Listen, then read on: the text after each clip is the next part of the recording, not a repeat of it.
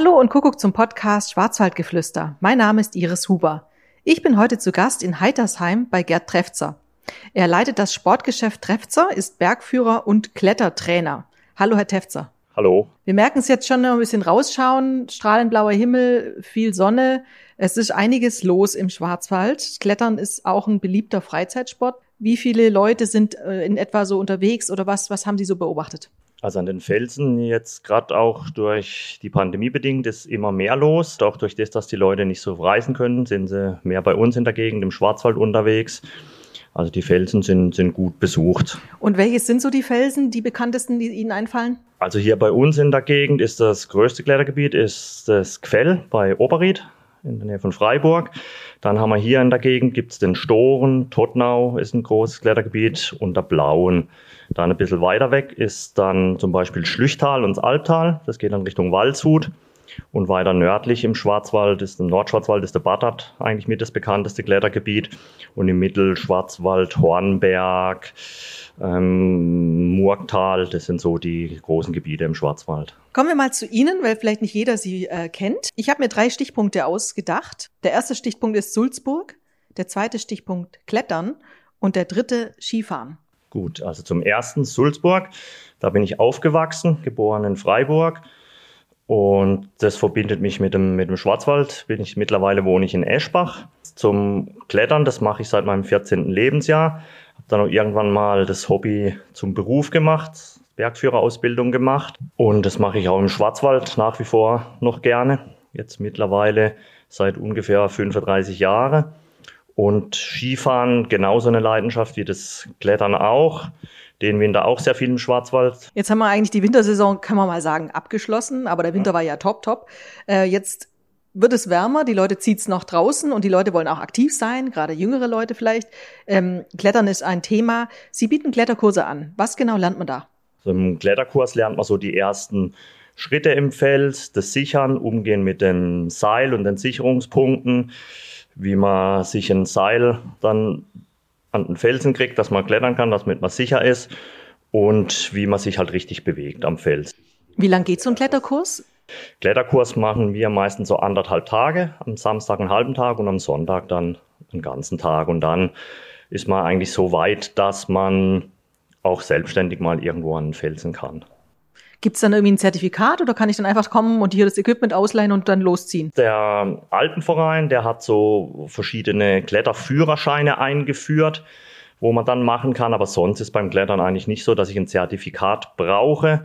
Am Feld sowieso nicht, da kann sich jeder quasi bewegen, wie er will. Sind da Vorrichtungen, sind da irgendwelche Haken in der Wand oder wie muss ich mir das vorstellen? Ja, also bei uns im Schwarzwald in den Klettergebieten, die sind alle sehr gut eingerichtet. Also da sind fast überall sogenannte Klebehaken, Klebeanker, die im Fels von professionellen Leuten eingesetzt, eingetrieben werden, dass man da auf jeden Fall sicher ist. Aber man sollte schon ein bisschen Ahnung haben, weil ein gewisses Restrisiko habe ich auf jeden Fall. Können Sie mir mal die Punkte aufführen? Also vielleicht das richtige Equipment ist wahrscheinlich wichtig. Ja, also eben die Ausrüstung ist einfach wichtig, dass ich die passende und eine gute Ausrüstung habe, dass ich auch selber ein bisschen fit bin, wobei jetzt Klettern von dem Schwierigkeitsgrad, ich kann ja ganz einfach anfangen bis ganz schwer. Da ist jetzt nicht so wahnsinnig viel Voraussetzung von, dem, von der Kondition oder so, aber ein gutes Körpergefühl. Und dann das ganz Wichtige ist halt, dass ich von dem Sichern dass ich da ein bisschen Ahnung habe, weil da kann viel schiefgehen und dann auch was passieren. Jetzt gehen wir mal davon aus, ich bin wirklich Anfängerin. Ich war einmal in, an einem Klettersteig. Ähm, ich komme da hin mit meinem Equipment ähm, und ich muss mich ja auch irgendwie einschätzen können, weil meistens ist es doch so, ich fange an, bin dann im Hang und dann gibt's kein Zurück mehr. Das, das ist schon so. Klar, wenn ich in der Natur, dann sollte ich hochkommen, wobei eben die Haken sind sehr gut ausgerüstet, die Kletterfelsen. Also im schlimmsten Fall, wenn ich nicht weiterkomme, dann kann mich mein Pater wieder runterlassen. Dann habe ich vielleicht ein bisschen Material verloren, weil das Seil muss ja wieder runter, dann bleibt ein bisschen was am Fels zurück. Aber sonst, es gibt auch Kletterführer, wo dann quasi die Schwierigkeitsgrad drin steht, dass ich mich so ein bisschen orientieren kann, wie jetzt im Klettersteig auch. Da gibt's ja auch von Klettersteig von eins bis sechs von der Bewertung her. Und beim Klettern ist das auch ein erster Schwierigkeitsgrad, das ist fast normales Laufen, bis zum elften, zwölften Schwierigkeitsgrad mittlerweile. Jetzt habe ich gehört, es gibt ja, sage ich mal, es ist schon ein bisschen ein Trend, dieses Bouldern. Äh, kann man Bouldern eigentlich auch in freier Natur machen? Bouldern kann man auch in freier Natur machen, wobei das jetzt bei uns im Schwarzwald nicht ganz so verbreitet ist. Bouldern nennt man, ist quasi Klettern in Absprunghöhe. Also sprich, ich habe kein Seil dabei, brauche nicht so viel Ausrüstung, sondern ich kletter so weit hoch, wie dass ich wieder runterspringen kann. Ich habe dann äh, eine, Mat eine Matte dabei, wo ich dann drauf springe. Es gibt ein paar kleinere Bouldergebiete eben im Fell. Da hat es auch ein paar Boulderblöcke, wenn man zu den Felsen hinläuft. Aber reine Bouldergebiete haben wir im Schwarzwald eher wenig. So ein bisschen Freiklettern ist eigentlich das, was wir normalerweise machen an den Felsen. Freiklettern heißt einfach, dass ich die natürlichen Sicherungspunkte einfach nur zum Sichern nehme und nicht zu mich festhalten, weil früher ist man auch technisch geklettert. Da hat man sich an den Haken hochgezogen. Und Freiklettern heißt einfach, dass ich nur die Haltepunkte am Fels als Dritte und Griffe benutze.